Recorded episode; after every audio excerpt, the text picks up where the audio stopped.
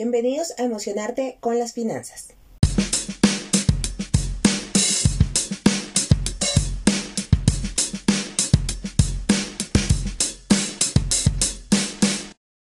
Mi nombre es Edna Navarro y cada semana les traeré herramientas y tips necesarios para lograr una relación saludable y armoniosa con sus finanzas.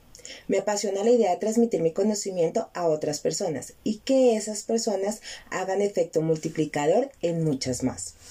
Luego de haber estudiado las finanzas desde diferentes puntos de vista, me di cuenta que nuestras finanzas personales son el reflejo de nuestras emociones, de cómo nos sentimos y cómo las manejamos. De ahí la importancia de saber identificarlos cuando llegan y gestionarlas correctamente en provecho de tus finanzas. Cuando lo hagas, aparecerá el artista que llevas dentro, creando la relación ideal para ti y el dinero. Todo empieza en ti y termina en ti, porque tu ideal no es el mismo que el de otras personas.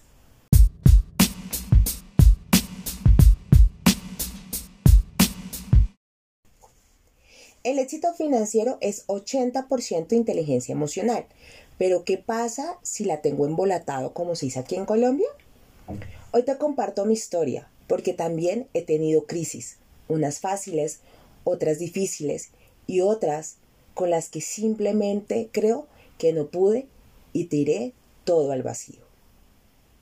Soy una mujer con cualidades y defectos, llena de emociones, emociones que un día metí en una olla a presión a punto de estallar.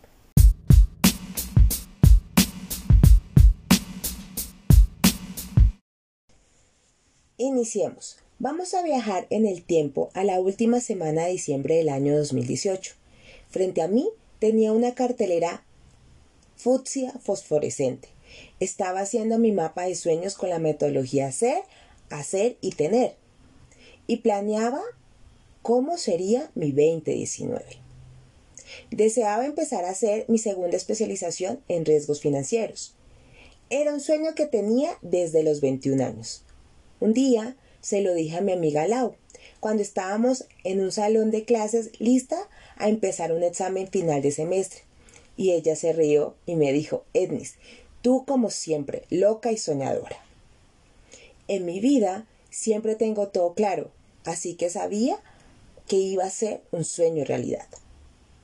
Cuando terminé mi carrera, esa especialización aún no existía en Colombia, así que decidí hacer otra pero en el 2018 ya habían cuatro promociones de esa especialización, así que decidí que era el momento de hacerlo. Eso no fue mi único sueño.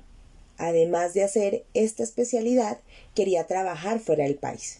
Era financiera, estaba certificada y podía ejercer en otro país. Lo recuerdo también, era el foco de sueños por cumplir el 2019. Inicié clases a finales de enero del 2019. Fue un año muy bonito, con sueños y metas cumplidas, tanto en lo profesional como en lo personal. Hasta hice lo que me encanta, viajar. Viajé con mi familia, con amigos, sola, en fin, me sentía plena y realizada. En diciembre del 2019 me proponen trabajar fuera del país, una oferta a la cual solo tuve un sí como respuesta, no me detuve a pensarlo porque era la oportunidad de lograr uno de mis grandes sueños. Días antes de viajar, de empezar de cero, sí, como lo dije, empezar de cero. ¿Lo notan?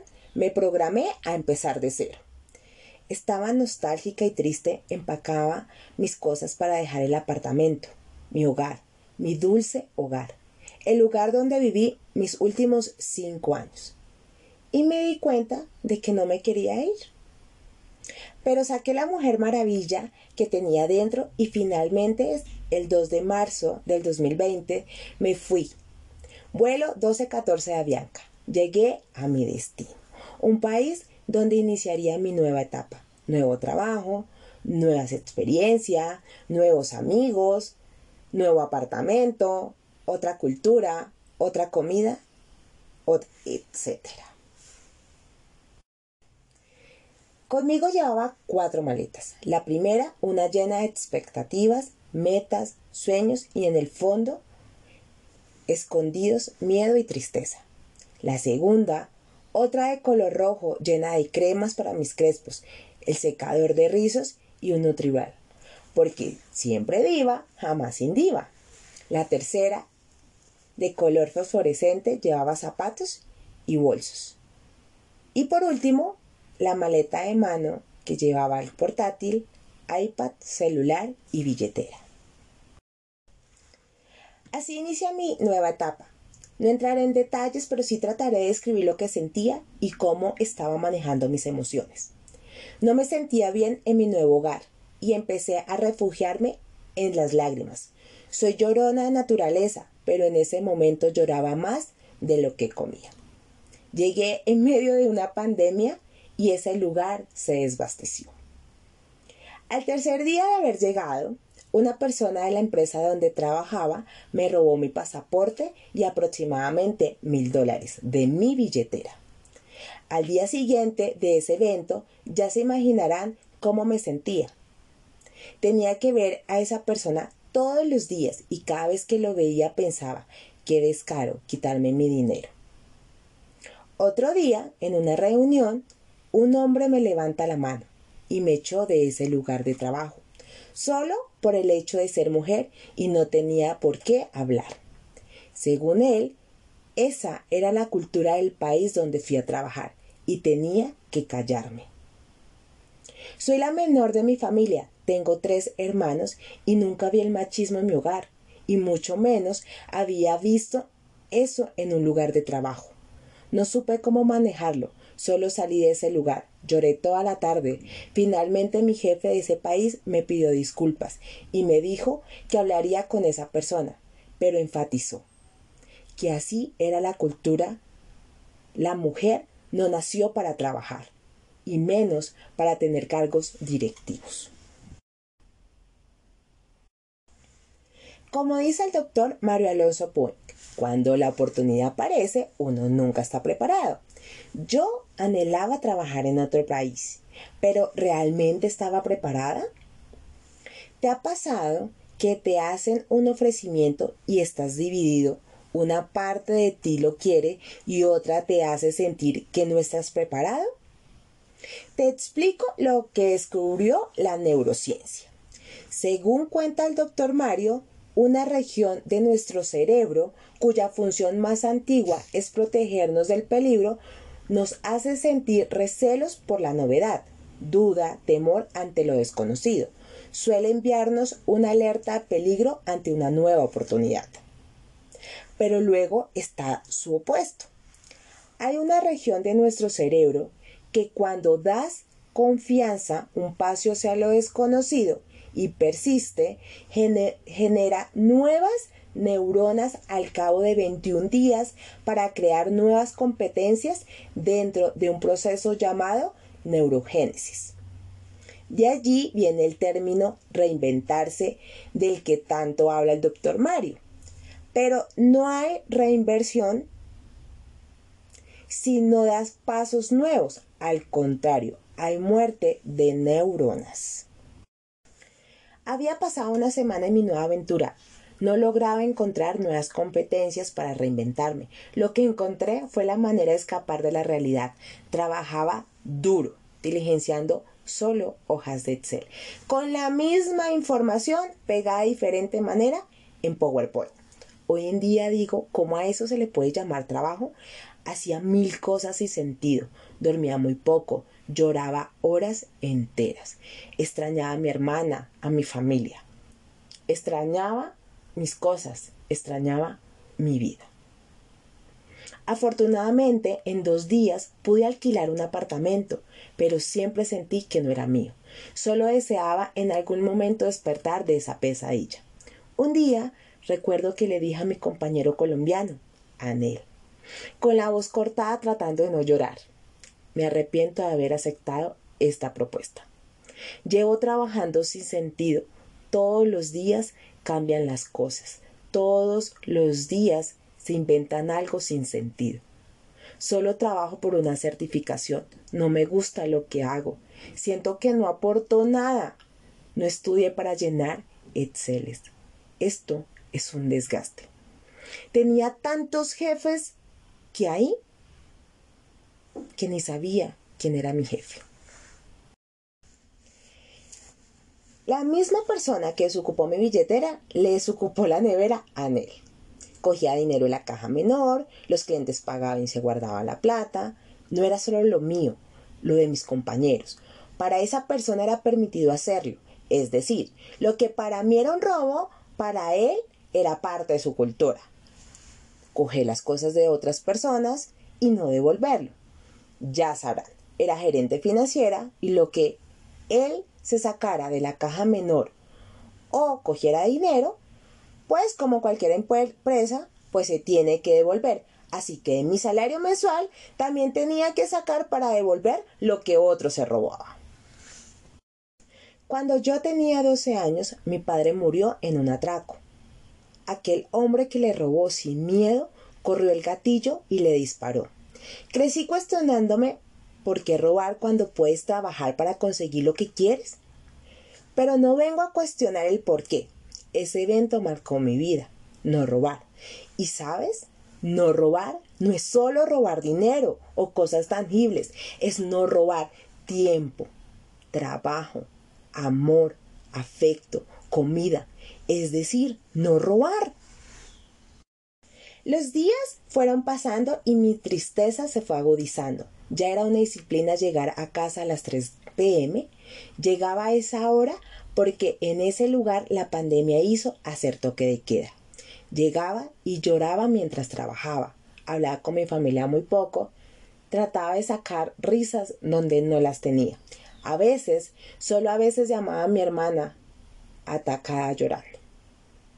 Y le decía que no podía más, que odiaba lo que vivía, pero ella con su luz trataba de animarme. Sí, aguanté. Pero un día no pude más, exploté. Ahora solo veía que la ira se apoderaba de mí mientras nadaba en lágrimas.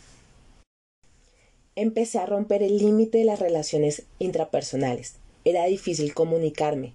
Empecé a defenderme. Llegar a trabajar para mí era defenderme, como en la película Los Juegos del Hambre. En esta corta historia quiero hacerles ver cómo empezaron a ver afectadas todas las áreas de mi vida, especialmente mi área financiera. ¿Cómo se convirtió la relación con mi dinero? me volví su enemiga. Odiaba solo saber que debía tener dinero.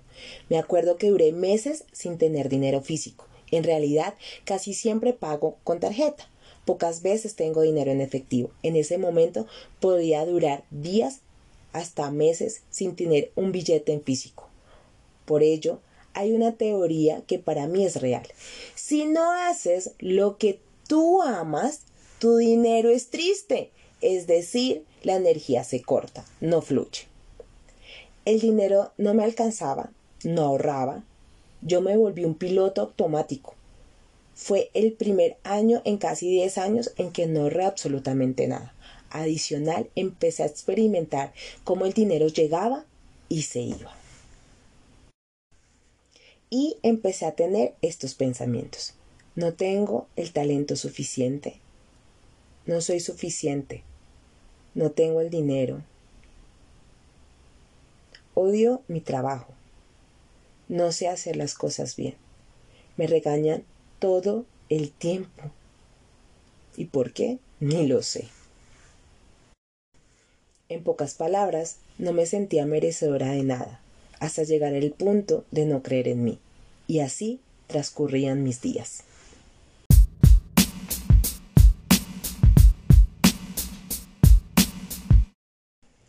A diario me cuestionaba cómo podía estar en un lugar donde no existía la integridad. Sentía que violaba mis valores primarios, tanto que mis padres y mis hermanos me recalcaron. Y preciso, la integridad un valor que agrupa tanto, y recuerdo un fragmento de un maravilloso libro de una colombiana, Lida Arias, llamado Ventas desde la Esencia. Cuenta la historia de una pareja que pide una pizza y llega con mil dólares. La mujer dice que se queden con ese dinero y el señor le dice que no, que deben devolverlo al dueño del restaurante. Devuelven el dinero y el dueño le dice al señor, yo quiero agradecerle en público por ese gran gesto que tuvo al devolver este dinero. Y el señor le dice, gracias, pero no. La señora con quien estoy no es mi esposa, es mi amante. Si tú dices que como valor tienes la integridad, cualquiera puede decir que tiene integridad, pero las acciones de una persona son el mejor indicador real de su verdadero carácter. Viernes 19 de junio del 2020, por variar, no dormí. Pasé de largo porque debía entregar un adelanto de un proyecto que se llevaba a cabo en la empresa. A inicio de esa semana, mi hermana fue hospitalizada. Era aproximadamente las nueve de la mañana y mi hermana me llama, pero no al WhatsApp, sino a mi línea fija de ese país. Cuando yo vi mi celular timbrar, solo dije pasó algo grave. Con ansiedad contesté y era ya llorando. Me decía que ya habían salido los resultados de los exámenes. Tenía cáncer de ovario estadio 4 que había hecho metástasis en pulmón e hígado. ¿Cómo? Recuerdo que solo me salió esa frase, entre lágrimas. Yo estoy muy lejos y los aeropuertos están cerrados. En ese instante, cuando recibí esa llamada, estaba en la sala del apartamento. Y cuando volví en sí, estaba en el cuarto. No recuerdo cómo llegué ahí. Cuando me volví a ver, estaba sentada en la esquina de la cama llorando y mirando el celular. ¿Y ahora qué hago? Recuerdo que lloré, lloré mucho y me preguntaba, ¿cáncer? ¿Cómo? ¿Acaso esa enfermedad no avisa? ¿Cómo así que tiene metástasis en tantos órganos y no nos dimos cuenta? ¿Se va a morir? ¿Qué va a pasar? No suelo ser de las personas que pide ayuda, y menos en un momento de estos, pero solo llamé a alguien, y aún en la distancia agradezco por contestar esa llamada, porque me permitió llorar. Fue simple, me dejó llorar. No hubo preguntas ni respuestas, solo lloré. Ese día tuve dos eventos que recuerdo. La noticia de la enfermedad y un compañero no aclaró su sexo, se le ocurrió escribir en un chat de grupo de WhatsApp de la empresa en Colombia, donde opinaba lo siguiente le ha dado cáncer porque es una mala persona y Dios la castigó. Sé que las personas que enviaron ese pantallazo de lo que escribió no lo hicieron de maldad, porque en realidad la maldad la tenía esa persona. Mientras asimilaba esa noticia, esa persona hace eso, escribió eso, pero Dios no puedo con tanto de verdad. Los días transcurrieron en que yo peleaba, lloraba, no dormía, que trabajaba duro y así sucesivamente. Ya era normal sentir la tristeza, el desánimo, ni las ganas de nada. No supe qué era hacer ejercicio, meditar, leer, agradecer. Eso se había acabado en mi vida. Me encantaba tomarme fotos y subirlas a Instagram. Hasta lo cerré. Dejé de moverlo porque no tenía ganas de nada y solo pensaba que la gente se daría cuenta de algo que me pasaba y que ni yo sabía. Jamás me importaba lo que decía la gente, pero en ese momento me importaba más de lo que creo. En este punto, todo en mi vida estaba revolcado. Y sí, tenía trabajo, gracias a Dios. Y gracias a Dios me pagaba muy, muy bien, pero era infeliz. Y ni el dinero pagaba lo que yo vivía. Tenía eventos que si me daba mucha, mucha rabia o lloraba mucho, olvidaba fragmentos de ese momento. Había subido 17 kilos. Pensaba, ¿cuándo se acabará esto? Me alejé del mundo por completo y un día fui a un control médico y el doctor me miró y me dijo, vamos a hacer unos exámenes, quiero saber si lo que estás experimentando es lo que pienso. 14 de octubre del 2020 me confirma que sufro depresión. ¿Depresión yo? ¿Pero cómo? ¿Un problema más? ¿Ni tiempo tengo ahora para tener esto? Tenía un motivo más para llorar. Debes empezar ya. Yo busqué ayuda, me apoyé de un psiquiatra, un ser único a quien cada vez que hablo con él le digo gracias y agradezco su existencia. Recuerdo que por la pandemia tenía, tenía la agenda full y me dijeron que no podía atenderme. Así que, sin pena y sin gloria, le escribí a su WhatsApp. Él vio mi foto y él me dice que como la foto estaba yo calva, pensó que me habían diagnosticado cáncer, así que aceptó atenderme. Pero no, estaba calva porque apoyé a mi hermana con su calvita. Adicional, me apoyé de una coach, Lili.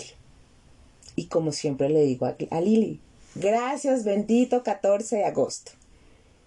Les, les recuerdo que esta es mi historia, así que yo busqué la ayuda que yo vi pertinente para mí. Porque debía que arreglar todo sentido de mi vida. Las citas con ellos al principio era mar de lágrimas, pero me comprometí. No fue fácil, pero empecé a hacer pequeños actos e ir ajustando. Mi quiebre era clara, el trabajo y la no adaptación al lugar donde estaba. Renuncio el 28 de enero del 2021. Decidí dejar mi vida laboral en el corporativo. Regresé del todo a Colombia el 5 de marzo con las mismas cuatro maletas, pero esta vez vacías, porque dejé todo excepto el secador de rizos y el Nutriben. Venían dañados, los voltios de la energía del país no eran compatibles con ellos. Mientras caminaba para llegar a migración, pensaba en que debía reconstruir el rompecabezas de mi vida, crear y creer en mi nuevo propósito.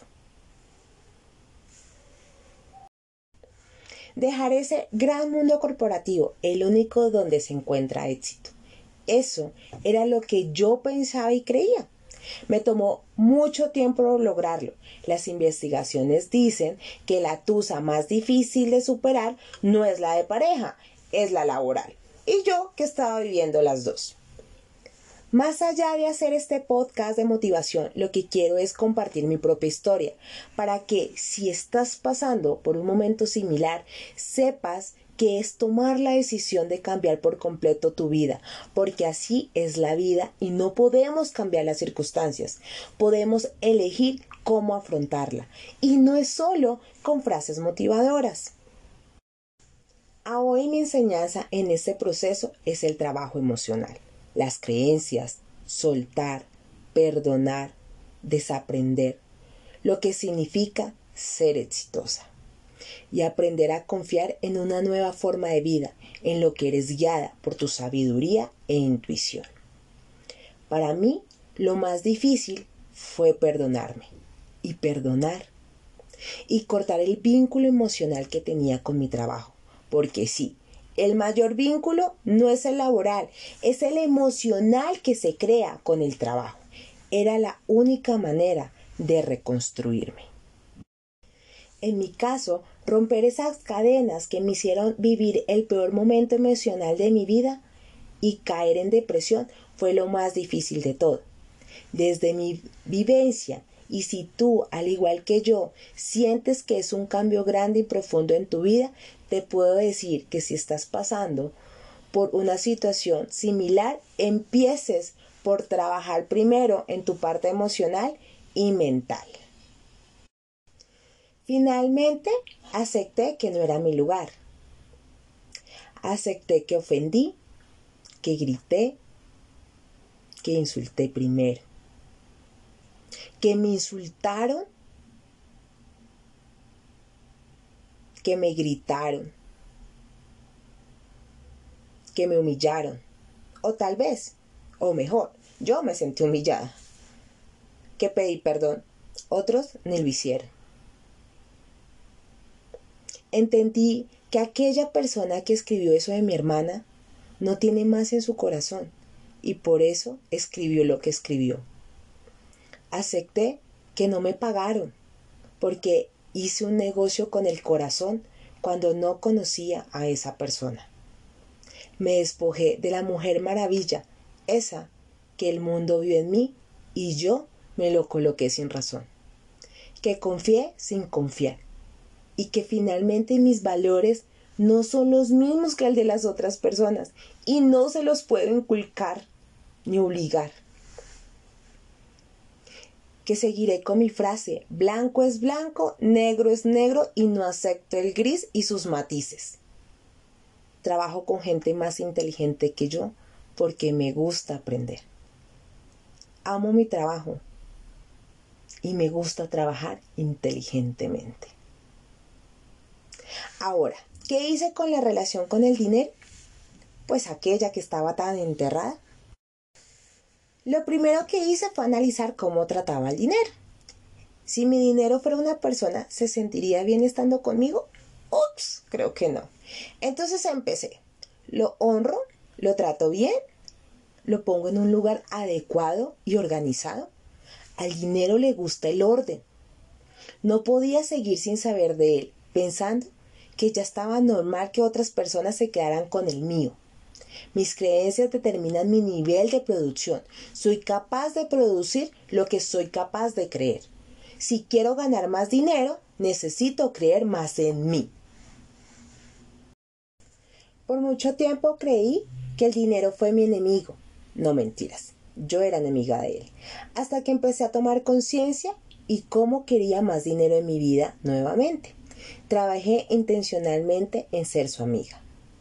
Lo que vendí y no me lo pagaron, lo solté, deseándole luz a las personas que lo cogieron. Me abstengo y actualmente no presto dinero. Y a las personas que aún me deben y han dicho que lo van a devolver, le pido a Dios o al universo o a lo que ellos crean que les abra puertas y cerremos esa energía. Trabajo en mi ego a diario, aprendí a tomar distancia. A veces solo colocamos foco en buscar otras fuentes de ingreso y resulta que hasta que no estemos mental y emocionalmente fuertes y alineados con lo que nuestro corazón desea, entonces siempre la voz que nos dice no lo hagas, no eres suficiente, no eres capaz, no tienes talento, te falta, va a gritar muy fuerte en nuestra cabeza. Pero no subestimes en la persona que te puedes convertir en el proceso. Nunca te rindas, no pares de crecer. Una decisión hoy lo cambia todo. Ahora es tu turno.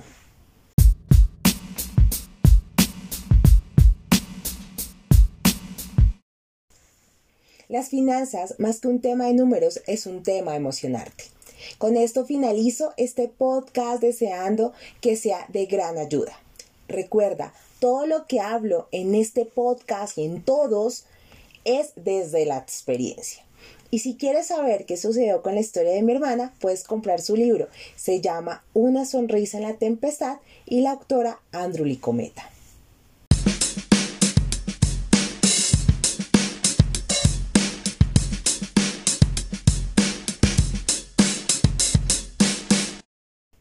Un ciberabrazo desde este medio y nos vemos en el siguiente episodio.